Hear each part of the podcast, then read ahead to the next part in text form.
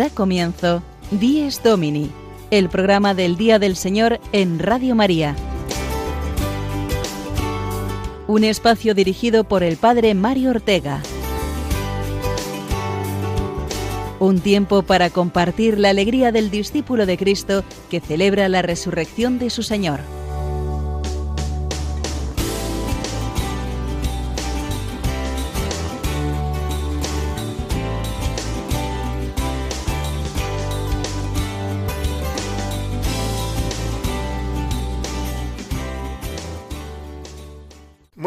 Días, queridos oyentes, amigos fieles, a esta hora cada semana en nuestra cita dominical de este espacio del Día del Señor, el Dies Domini. Os saluda desde los estudios de Radio María en Madrid un servidor, el Padre Mario Ortega, y conmigo aquí se encuentra también preparada ya nuestra querida Cristina Rubio. Cristina, buenos días y feliz Adviento, que hoy comenzamos. Buenos días, Padre Mario y queridos oyentes. Igualmente, feliz Adviento tengamos todos este tiempo tan maravilloso que nos prepara para la Navidad y nos hace revivir esa santa espera del pueblo de Israel al Mesías prometido. Precioso el tiempo de Adviento porque cuando sabemos con certeza que Jesús viene, eso significa Adviento, pues la espera se hace mucho más gozosa una espera que se vive en comunidad, en familia, en iglesia, ya que es la iglesia entera la que llama a su Señor con la conocida expresión Maranatá, ven Señor Jesús. En este primer domingo de Adviento damos también muchas gracias a Dios por el recién finalizado viaje apostólico del Papa Francisco, el que ha realizado esta semana pasada a Myanmar y a Bangladesh, con tantos frutos sembrados en aquellos países del sudeste asiático. Así es, y muchas gracias tenemos que dar también por concederle al Papa la salud y las fuerzas para realizar un viaje tan largo, de distancia y de días pasados allí, y tan difícil por las situaciones eh, que ha debido afrontar. El Papa va a cumplir pronto 81 años y es un motivo de alegría y acción de gracias que le siga concediendo Dios fuerzas para sembrar el Evangelio también en países lejanos. Pero vamos ya, Cristina, si te parece, a enumerar los distintos contenidos que nos trae nuestro programa de hoy, primer domingo de Adviento. Adelante con el sumario.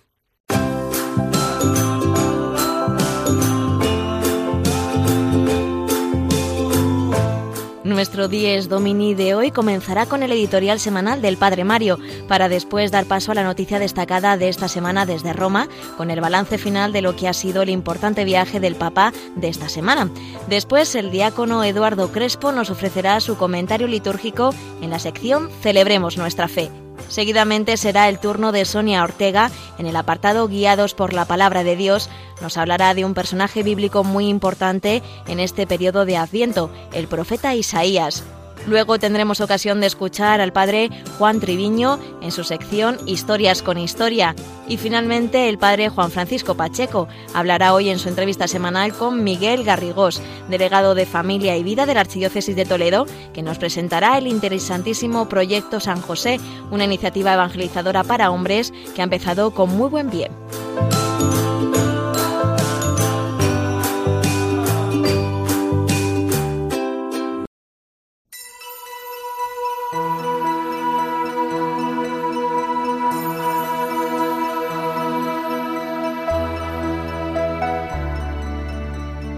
Tiempo de espera. Así se podría definir el adviento. Tiempo de espera. Pero ¿es una buena definición? Porque a nadie le gusta esperar, ni en la parada del autobús, ni en la sala para la consulta del médico. Lo queremos todo pronto y ya. No sabemos esperar porque nuestro mundo actual nos ha sumergido en la cultura de la inmediatez y del ahora mismo ya. Pues el adviento es espera. Una espera, sin embargo, paradójicamente gozosa y positiva porque el cristiano no espera sin más, sino que tiene esperanza. La visión positiva que le da la fe hace que transforme sus esperas más profundas en una esperanza viva y firme, fundada sobre las promesas de Dios que no cesa de repetir, no os dejo solos. Es una espera que hace crecer a la persona en la confianza en Dios y en un mundo mejor, el reino de Dios, que está ya creciendo y ha de llegar a su plenitud. Es una espera que crece en intensidad gozosa a medida que se acerca a la persona esperada, Esperamos a Jesucristo, esperamos su manifestación definitiva en nuestra propia vida, en la vida de cada hombre y en la vida del mundo entero. Esperamos sabiendo con toda seguridad que vendrá, porque Él es el amigo que nunca falla. Él lo ha prometido y sabemos que así será. Vendrá, pero nosotros le decimos sin cesar, Ven Señor Jesús, Maranatá porque la espera se hace larga cuando se ven tantos dolores e injusticias, cuando experimentamos tantos peligros y debilidades. Ven, porque nos atenaza nuestro pasado herido y nuestro futuro incierto. Entre el pasado que ya no está y el futuro que no sabemos si vendrá, lo único que tenemos es el momento presente. Y el adviento es un sumergirse en el presente, con esperanza. En el adviento hay que soltar el pasado, nuestro pasado de heridas y sufrimientos, de pecado y de tristezas. Cada vez que revivimos el pasado y nos instalamos en él, nuestro presente pierde la esperanza y se hace gris. Hay que sanar nuestro pasado y el adviento nos ayuda para ello. También nos alejamos del presente en la otra dirección, viviendo solo en un futuro que todavía no ha llegado, que no es real aún. Jesús fue muy claro, no os agobiéis por el porvenir, a cada día basta su afán. De nuevo el adviento nos devuelve a la realidad, al presente, lo único real que tenemos, vivido con esperanza. El exceso de pasado conduce a la depresión, el exceso de futuro al ansia. Depresiones y ansias son las patologías más habituales de nuestro mundo, por vivir excesivamente en el pasado o en el futuro y no vivir el presente con esperanza. El adviento renueva la esperanza y nos da un presente precioso y cargado de sentido. Esperamos a Jesucristo sabiendo que ya está entre nosotros. Seguimos esperando porque cada día viene más si más lo esperamos e invocamos. Ven Señor Jesús, el mundo muere de frío, el alma perdió el calor. Ven Señor Jesús, los hombres no son hermanos, el mundo no tiene amor. Ven Señor Jesús. La vida es un gran adviento, por eso si no hay esperanza en que Dios viene y vendrá a nuestra vida, la vida pierde todo el sentido esperamos un Mesías, esperamos al Señor, que en su misericordia infinita no se cansa a su vez de esperarnos a nosotros.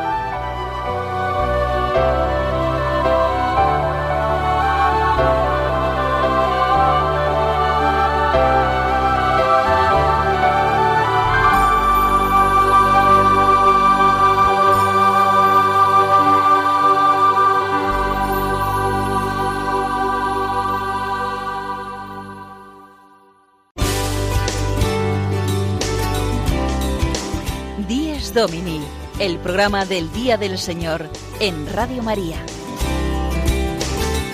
Un tiempo para compartir la alegría del discípulo de Cristo que celebra la resurrección de su Señor.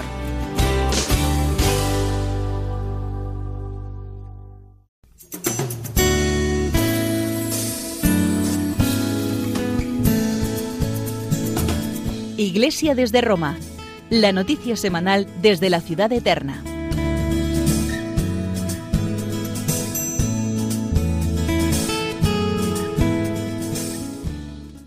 Ayer sábado finalizó el viaje del Papa a Myanmar y Bangladesh, que le ha ocupado toda la semana en un continuo sucederse de encuentros y actos litúrgicos en estos dos países del sudeste asiático. Anoche, alrededor de las once, llegó el vuelo papal al aeropuerto de Fiumicino, en Roma, y queremos ahora destacar algunos de los momentos más importantes de este viaje apostólico de Francisco. Por ejemplo, el encuentro con los líderes religiosos de Myanmar que tuvo lugar el martes, a todos el Papa invitó a una relación basada en el diálogo y un verdadero espíritu fraternal. Ese mismo día por la tarde también fue destacable el encuentro con los gobernantes de Myanmar. Sabiendo que la situación social y política en este país no fue ni es nada fácil, el pontífice les recordó que el difícil proceso de construir la paz y la reconciliación nacional sólo puede avanzar a través del compromiso con la justicia y el respeto de los derechos humanos. Y el jueves, como último acto en este país, destacamos la misa con los jóvenes en la Catedral de Rangún. Siendo los católicos una minúscula minoría en Myanmar, el Papa dijo a los jóvenes No tengáis miedo a creer en la buena noticia de la misericordia de Dios, porque ésta tiene un nombre y un rostro, Jesucristo. Como mensajeros de esta buena nueva, estáis listos para llevar una palabra de esperanza a la Iglesia, a vuestro país y al mundo en general. Ese mismo día por la tarde trasladó a Bangladesh, aunque su actividad en este otro país de su viaje se concentró durante el viernes y el sábado. El viernes concretamente ordenó a dieciséis sacerdotes, y por la tarde tuvo lugar un nuevo encuentro ecuménico, esta vez para rezar juntos por la paz, como recordó el Papa.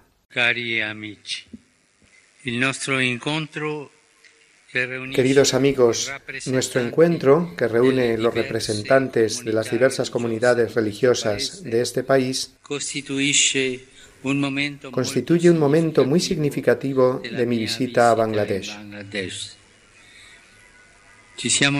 Nos hemos reunido para profundizar en nuestra amistad y para expresar el deseo común del don de una paz genuina y duradera. Finalmente, ayer sábado tuvo lugar un encuentro con los sacerdotes, seminaristas, consagrados y consagradas, y antes de partir de nuevo para Roma, de nuevo encontró a los jóvenes, a los que alentó en un país en el que sólo el 4% de la población es cristiana.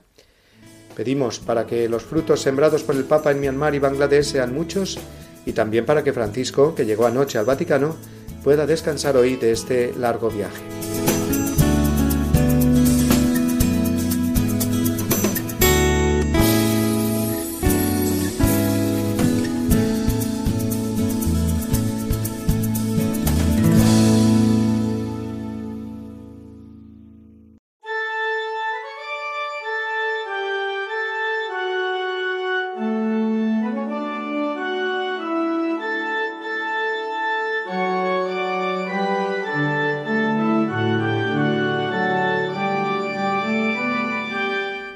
Nueva se viste la tierra, porque el sol que del cielo ha venido, en el seno feliz de la Virgen de su carne se ha revestido. El amor hizo nuevas las cosas, el Espíritu ha descendido, y la sombra del que es poderoso en la Virgen su luz ha encendido. Ya la tierra reclama su fruto, y de bodas se anuncia alegría. El Señor que en los cielos moraba, se hizo carne en la Virgen María. Gloria a Dios, el Señor poderoso, a su Hijo y Espíritu Santo, que en su gracia y su amor nos bendijo y a su reino nos ha destinado. Amén.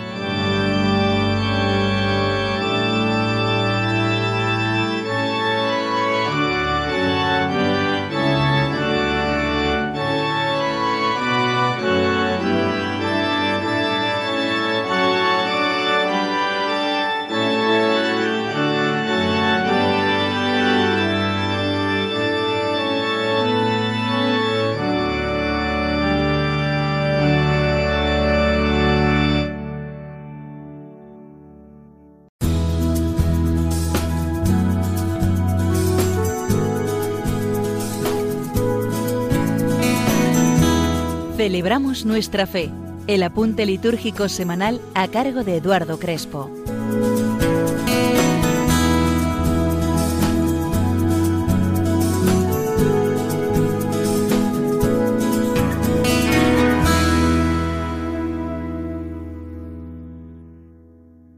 Comenzamos un nuevo año litúrgico con este primer domingo de Adviento.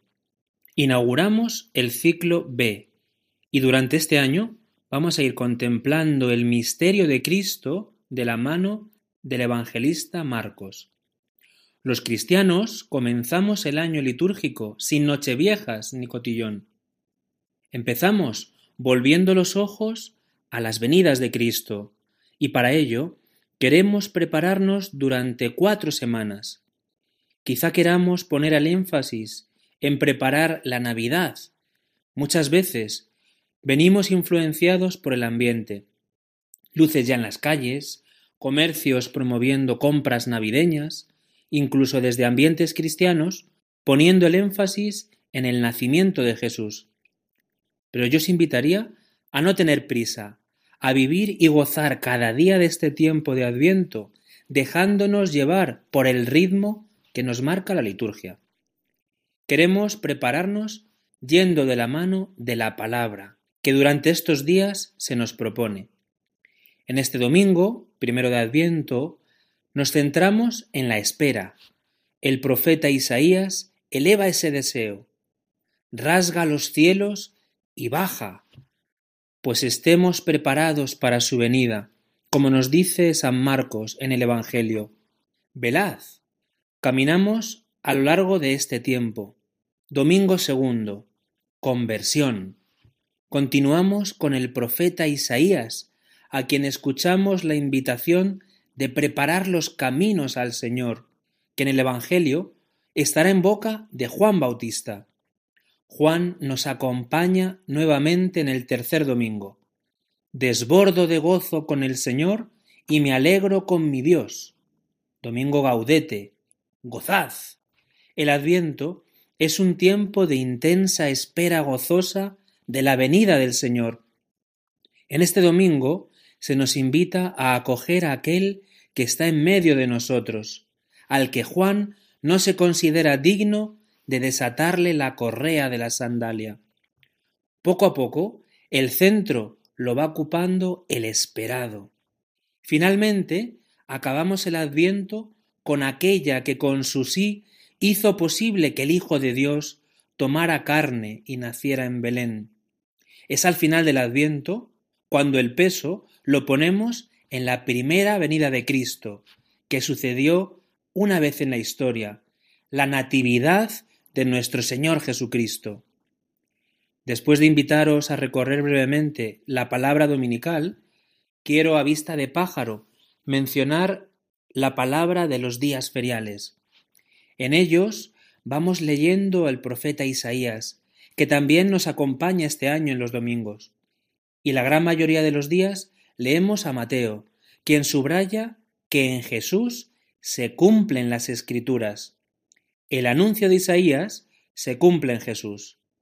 Caminamos de la mano de Isaías, de Juan Bautista y finalmente de María, adquiriendo los últimos días del Adviento un tinte eminentemente mariano. Como siempre, la liturgia nos sorprende por la riqueza y variedad que encontramos para vivir intensamente y como la Iglesia nos propone este gran tiempo de gracia.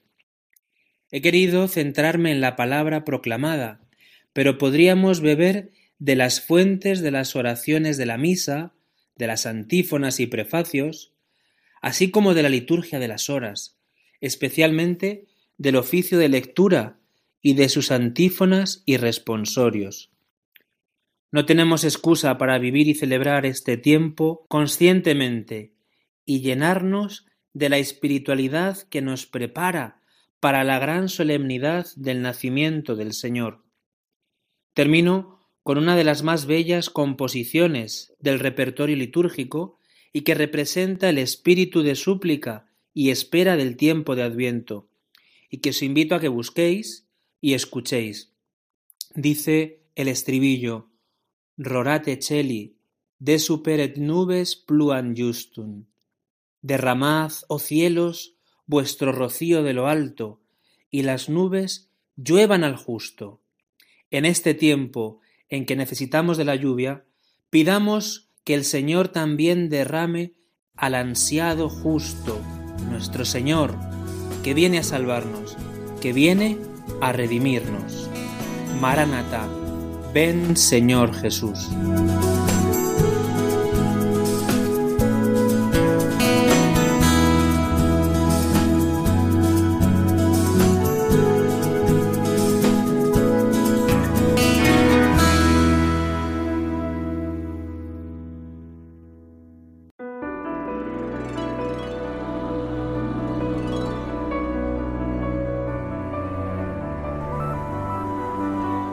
Aquel tiempo dijo Jesús a sus discípulos, Estad atentos, vigilad, pues no sabéis cuándo es el momento.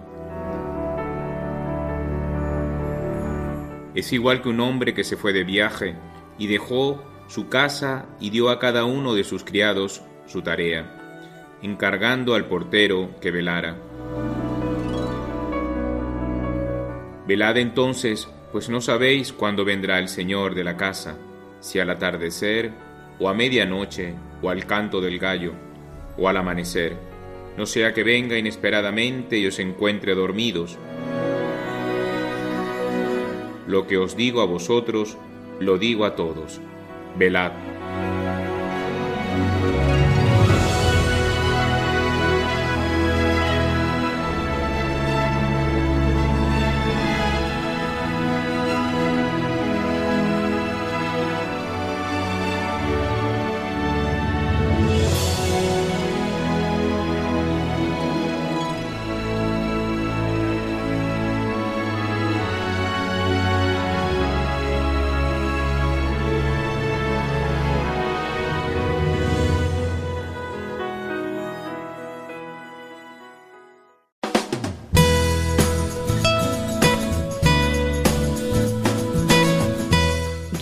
Por la palabra de Dios. El momento de asomarnos a la Biblia de la mano de Sonia Ortega.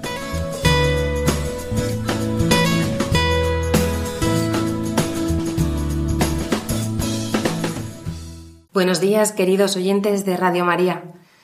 Hoy es el primer domingo de Adviento. Qué alegría, qué alegría para todos, porque, eh, bueno, no sé a vosotros, pero para mí el Adviento es el tiempo litúrgico favorito, junto a la Navidad, ¿no? Pero es un tiempo de una espera gozosa. Esperamos al Señor sabiendo que viene, ¿no? Y nos preparamos, nos preparamos velando y esperamos al Señor con, con amor, ¿no? Y con, con, esperanza, con el corazón lleno, ¿no? Hoy eh, la lectura del Evangelio, eh, Marcos 13, nos dirá, velad, ¿no? Velad, esperamos al Señor, ¿no? Pero bueno, como el punto fuerte de nuestra, eh, de sección es la Sagrada Escritura, pues he encontrado algo común en los tres primeros domingos de Adviento, que es la primera lectura a cargo del profeta Isaías. Así que hoy vamos a hablar un poquito del profeta Isaías. Dentro del corpus profético hay, eh, distinguimos dos, dos cuerpos, los profetas mayores y los profetas menores. Además, en nuestra Biblia están así situados, primero los mayores y luego los profetas menores. Los profetas mayores son Isaías, Jeremías, el libro de lamentaciones, Baruch, Ezequiel y Daniel. Y los profetas menores, que son doce, los conocemos mucho por los doce profetas menores, son Oseas, Joel, Amós, Abdías, Jonás, Miqueas, Nahum, Habacuc, Sofonías, Aegeo, Zacarías y Malaquías. Este ya nos suena. Pues bien, el profeta Isaías es un gran profeta del siglo VIII. Los profetas comienzan en el siglo VIII, antes de Cristo, el primero es el profeta Oseas, que será de la primera parte del siglo VIII, pero el profeta Isaías es más bien de la segunda parte. Históricamente, si nos situamos un poco, el reino de Israel, el pueblo de Israel, está dividido en dos reinos. El primer reino es el reino de Israel, que comprende diez tribus, y el segundo es el de Judá, que comprende dos tribus, Judá y Benjamín. Ambos están bajo el dominio asirio. Estamos hablando sobre el año 740. Durante estos años acontecen circunstancias muy importantes y significativas para el pueblo de Israel. En el 734 es la guerra asiro-frainita, en la que se verá involucrado, muy involucrado, el reino del norte, Israel, cuya capital está en Samaria. En el 722 el imperio asirio destruirá por completo el reino del norte y asolará la capital de Samaria. No así el reino del sur. Judá permanece, no muchos años, hasta el 701, en el que hay un asedio a Jerusalén por parte del rey Sennacherib. Finalmente llegaron a un acuerdo y aunque no se sale muy bien al final de todo, Judá es reducido simplemente a Jerusalén. Pues bien, este es el momento, estos son los años en los que profetiza el profeta Isaías. El libro del profeta Isaías es uno de los libros más largos de la Biblia. Por su riqueza teológica es uno de los más citados en el Nuevo Testamento y, con excepción de los Salmos, es el más usado en la liturgia católica. Por lo tanto, es un libro muy importante, es largo y complejo, Mm, si lo estudiamos históricamente, su formación abarca casi tres siglos. Por lo tanto, no puede ser solo obra de un mismo autor. Los exegetas que más han estudiado el libro de Isaías comparten tres teorías distintas. Unas los que dicen solo una parte, los otros que dicen que hay dos partes y otros tres partes.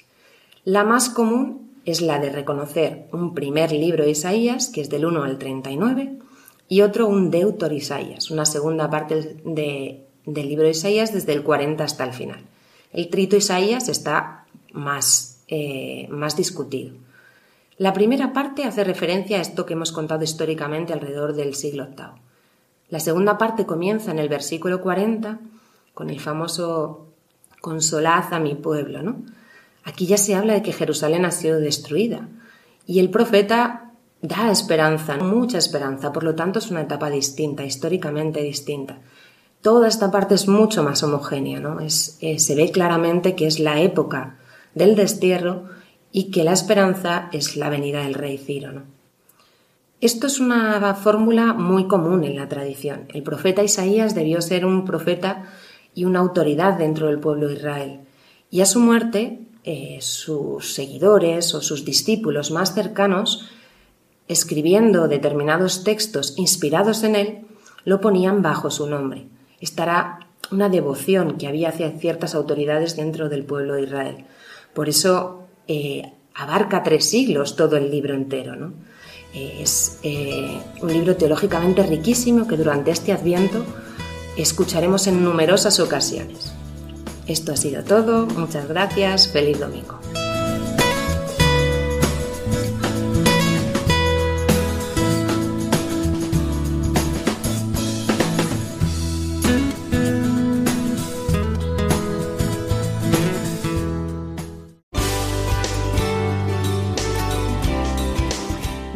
Domini, el programa del Día del Señor en Radio María.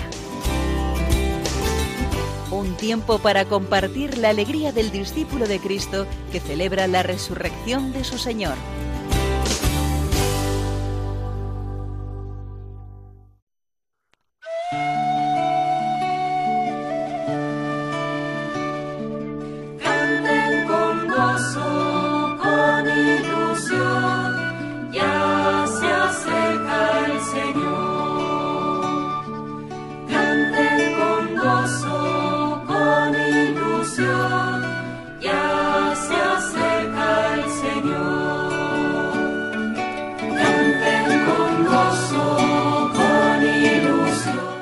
Los signos más conocidos de este tiempo litúrgico que comenzamos hoy es la llamada corona de Adviento, que la podremos ver en nuestras parroquias o lugares de culto.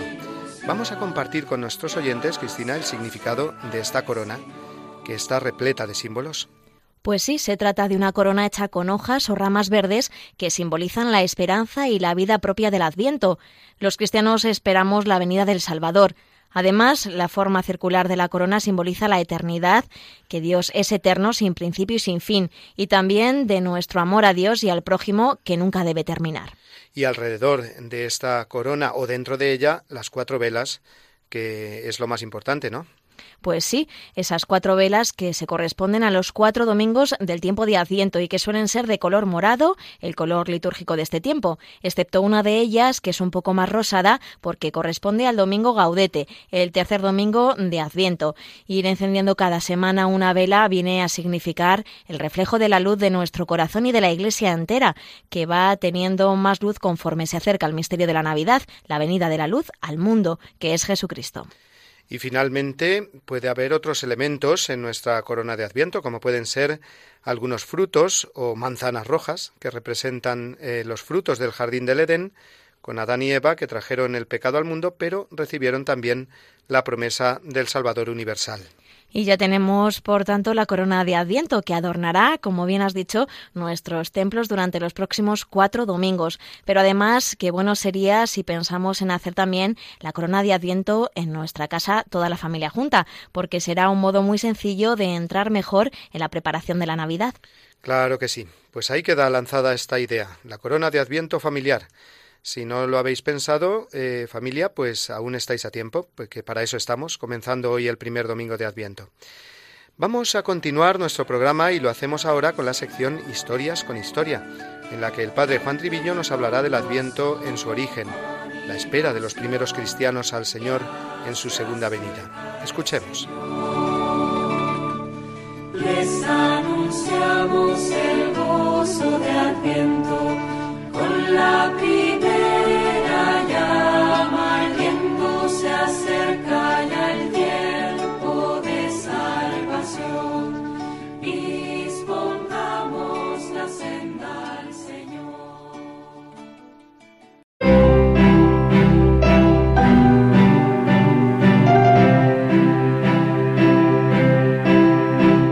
Historias con Historia. Una sección a cargo del padre Juan Treviño.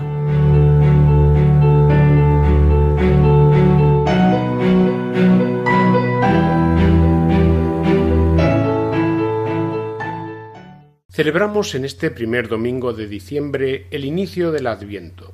A buen seguro que serán muchas las explicaciones litúrgicas, pastorales o celebrativas enmarcadas en este tiempo santo, desde nuestras historias con historia podemos intentar ofrecer una panorámica general en relación con el sentido teológico que subyace, junto con algunos hechos que nos puedan ayudar en nuestras vidas. Es conocido que el Adviento vendría a desenvolverse como en dos fases bien definidas.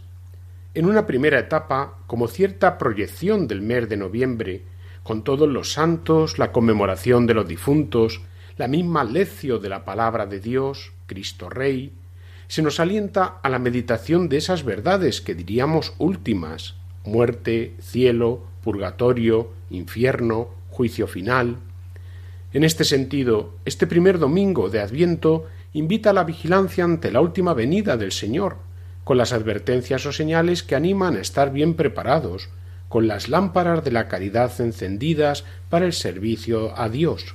A Él solo adorarás y darás culto, y al prójimo. Lo que hicisteis con estos pequeños, conmigo lo hicisteis. En un segundo momento, de manera muy especial, se hace memorial, actualización la venida en carne del Verbo de Dios.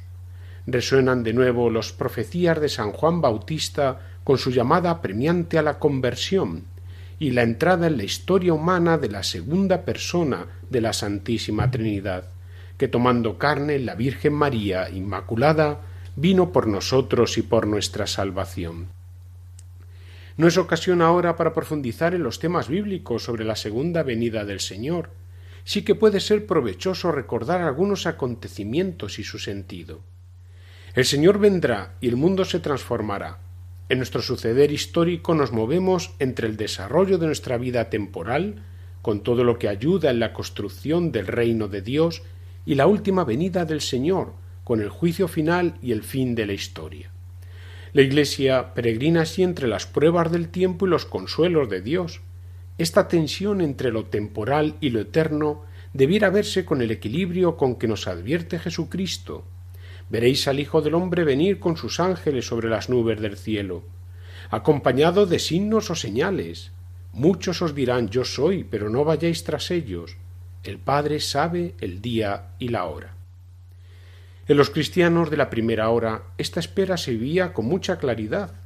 Por el martirio será consciente de ver a Dios y recibir la corona de la victoria por Cristo. El Espíritu Santo vivificaba hasta dar testimonio con la propia sangre. De hecho, parecía, ante tanta corrupción y maldad humana, que la venida última del Señor sería inminente. El mismo San Juan, en su texto inspirado del Apocalipsis, dejó constancia tanto de las pruebas y persecuciones como de la victoria del Cordero, un esquema que en cierto modo se iría repitiendo a lo largo de los siglos. Él mismo, bajo la persecución de Domiciano a finales del siglo I, fue testigo de las grandes pruebas de la Iglesia naciente con numerosas persecuciones y muertes. Con todo, no llegó el fin del mundo. Algunos se desatendían de sus obligaciones cotidianas en una especie de pereza temporal en la espera del Señor. A ellos advierte San Pablo que el que no trabajase que no comiese, porque se había enterado de que algunos, en espera de la última venida, estaban muy ocupados en no hacer nada.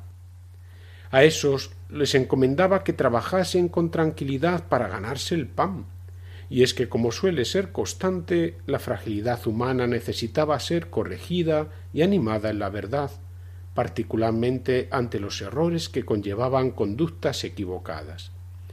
Muchas veces el mundo pareció destruirse cuando San Agustín estaba partiendo de este mundo, los vándalos estaban asolando el norte de África, sembrando las ciudades de saqueos, ruina y destrucción.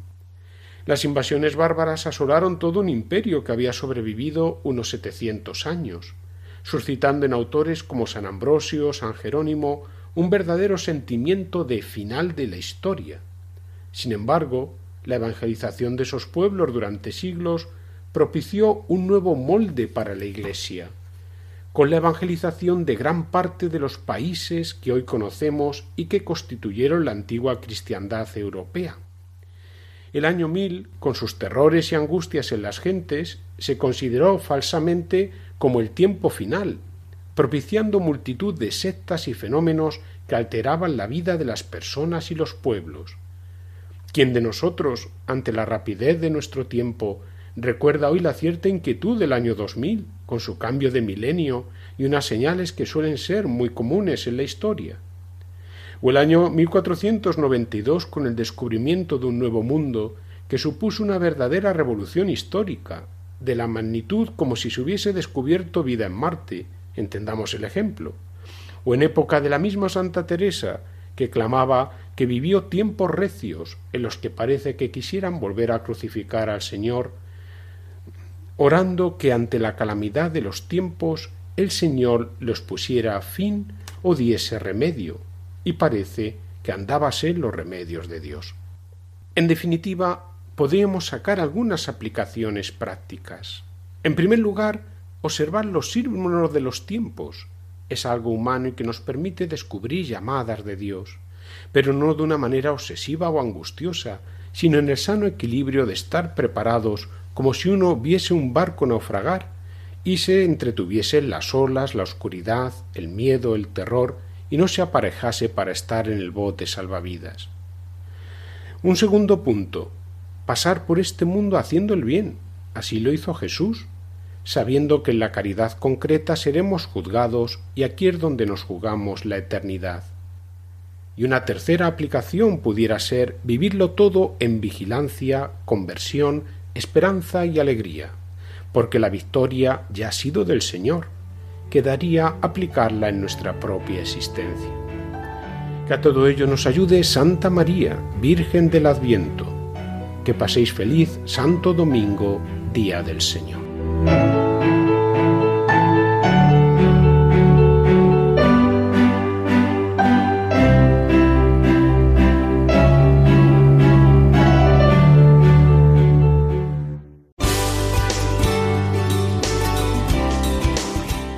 Domini, el programa del Día del Señor en Radio María.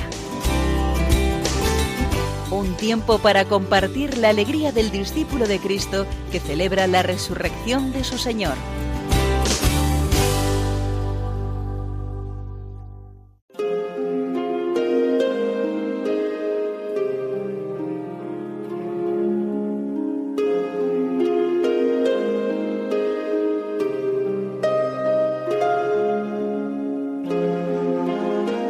Omnipotente, altísimo, bondadoso Señor, tuyas son la alabanza, la gloria y el honor. Tan solo tú eres digno de toda bendición, y nunca es digno el hombre de hacer de ti mención.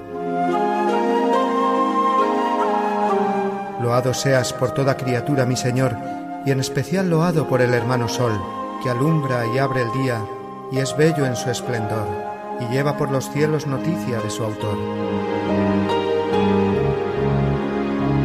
Loado seas por toda criatura, mi Señor, y en especial loado por el hermano Sol, que alumbra y abre el día, y es bello en su esplendor, y lleva por los cielos noticia de su autor.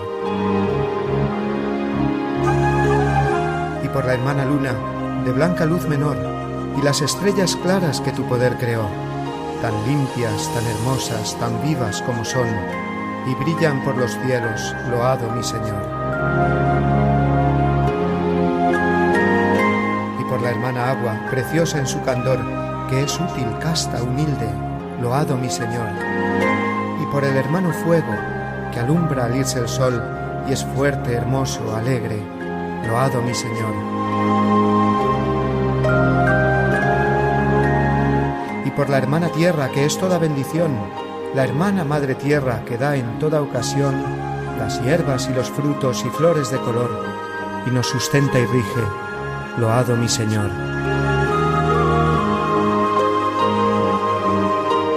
Y por los que perdonan y aguantan por tu amor los males corporales y la tribulación, felices los que sufren en paz con el dolor, porque les llega el tiempo de la consolación.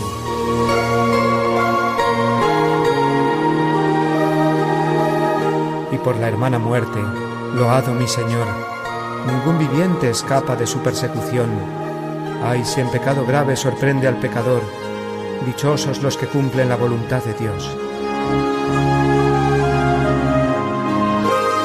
No probarán la muerte de la condenación. Servidle con ternura y humilde corazón. Agradeced sus dones, cantad su creación.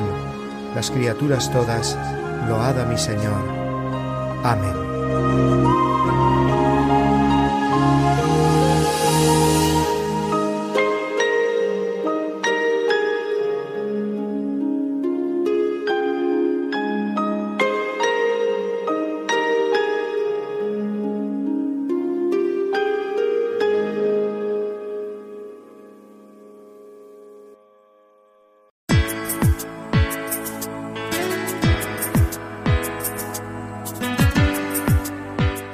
En la Fe. La entrevista de la semana de la mano de Juan Francisco Pacheco.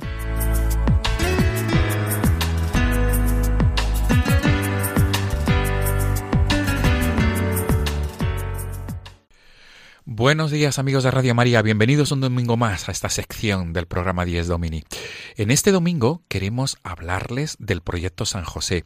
El proyecto San José para hombres católicos es un proyecto lanzado por la Delegación de Familia y Vida de la Archidiócesis de Toledo.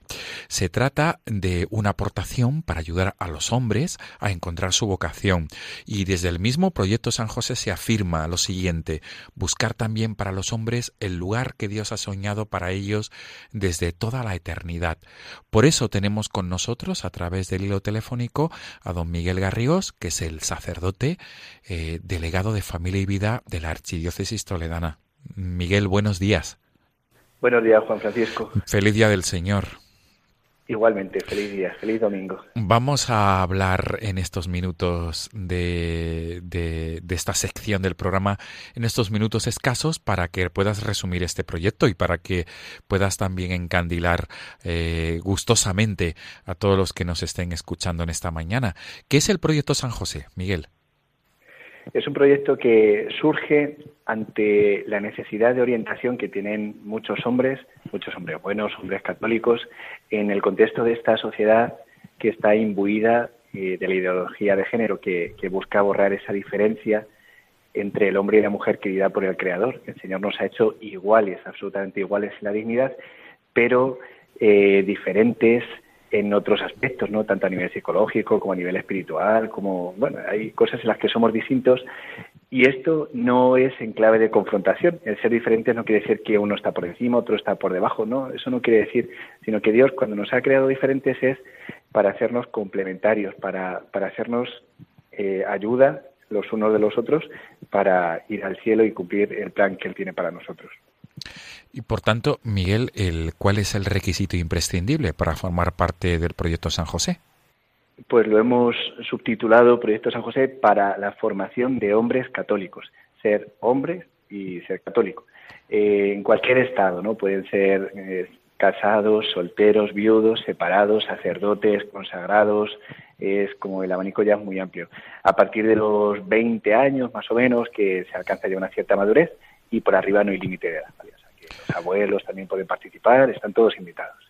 Habéis tenido ya experiencia de un primer encuentro en la Archidiócesis de Toledo, concretamente el viernes 10, ¿verdad? Y el sábado Exacto. 11 de noviembre. Tuvisteis la, la, experiencia ya de un primer encuentro. ¿Cómo resultó estas primer, este primer encuentro con los, con los invitados?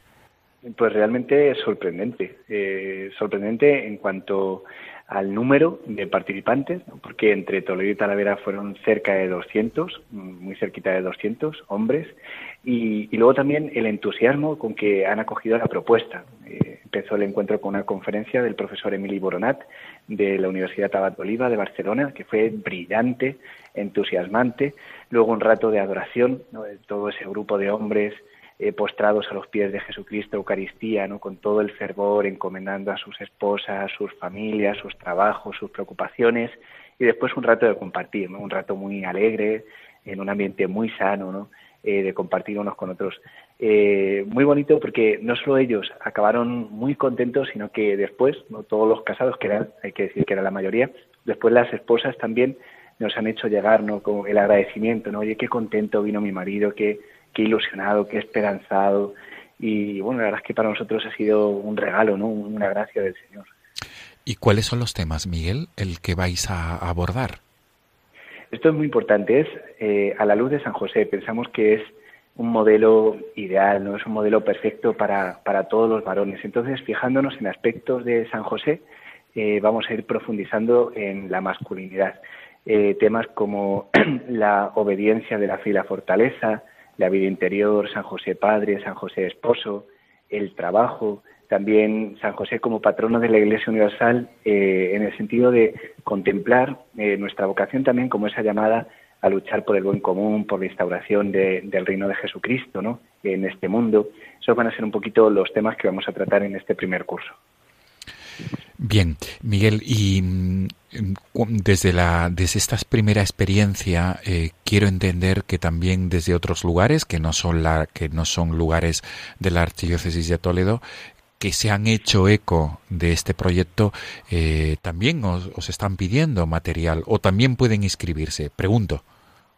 Sí, sí, sí, es exacto. O sea, gracias a, pues a los medios católicos de, comunicación, a redes sociales, eh, se ha extendido mucho esta iniciativa y entonces nos han escrito de, de varias diócesis de España, también de países de, América Latina, porque el proyecto se puede seguir también eh, online. Nosotros vamos a mandar un correo electrónico desde el mes de diciembre. Cada mes vamos a enviar un correo con eh, el tema de formación, el ejemplo de, un hombre que haya vivido ese aspecto de manera eminente, la propuesta de una lectura de un libro, eh, y también una actividad ¿no? para realizar con un grupo de amigos. Pero eh, esto no va a ser presencial. Sí que es cierto que el día 15 de abril, domingo, vamos a convocar a todos los que quieran venir también de otras diócesis para hacer una subida a Gredos, vamos a ir a la Sierra de Gredos para tener ahí como eh, una subida por la montaña, pero el resto de actividades todas se van a recibir por correo electrónico y se pueden realizar en casa, en, la parroquia de cada uno, con un grupo de amigos, o sea que,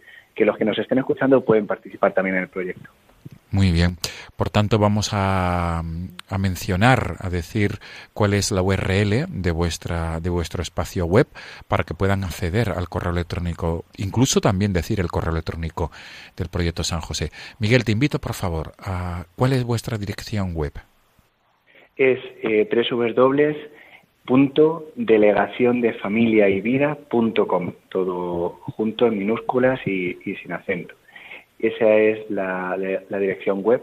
Y luego el correo electrónico para contactar con el proyecto es en minúsculas proyectosanjose.architoledo.org. Ahí escribiendo les decimos eh, cómo tienen que completar la inscripción y, recibirán los correos mensuales cada eh, con esta frecuencia. Muy bien, por tanto sería delegación www.delegaciondefamiliayvida.com y a través de esta URL pueden llegar a, uno de vuestros proyectos, de vuestros amplios proyectos pastorales y uno de estos proyectos es el proyecto San José para formación de hombres católicos. Pues, eh, don Miguel Garrigós, mil gracias por atendernos esta mañana de domingo, mil gracias por esta información acerca del proyecto San José y mucho ánimo y sobre todo muchos frutos en este, en este trabajo que está empezando, pero que, que que promete, que promete ser fructuoso, ¿verdad? Porque por la convocatoria que tuvisteis, con la presencia de, esas personas, de esos hombres en los dos lugares de Toledo, donde habéis empezado, Toledo y Talavera de la Reina, y también por las, por las peticiones de otros lugares fuera de la archidiócesis de Toledo que os están pidiendo también que enviéis, ¿no? Y que quieren formar parte de este proyecto de formación. Mucho ánimo, mucho y muchas felicidades, don Miguel. Muchísimas gracias. Ponemos todo a los pies de San José, que Él sea de verdad el custodio de este proyecto, el custodio de todos los hombres católicos que hay en la Iglesia. Muy bien, efectivamente, el custodio el custodio de todos los hombres católicos de, la Iglesia Universal. Miguel Garrigós, delegado de Familia y Vida de la Archidiócesis de Toledo. Mil gracias y feliz Día del Señor. Feliz Día del Señor. Muchas gracias a vosotros. Un abrazo. Amigos de Radio María, nos volvemos a encontrar la próxima semana, el próximo domingo. Hasta entonces.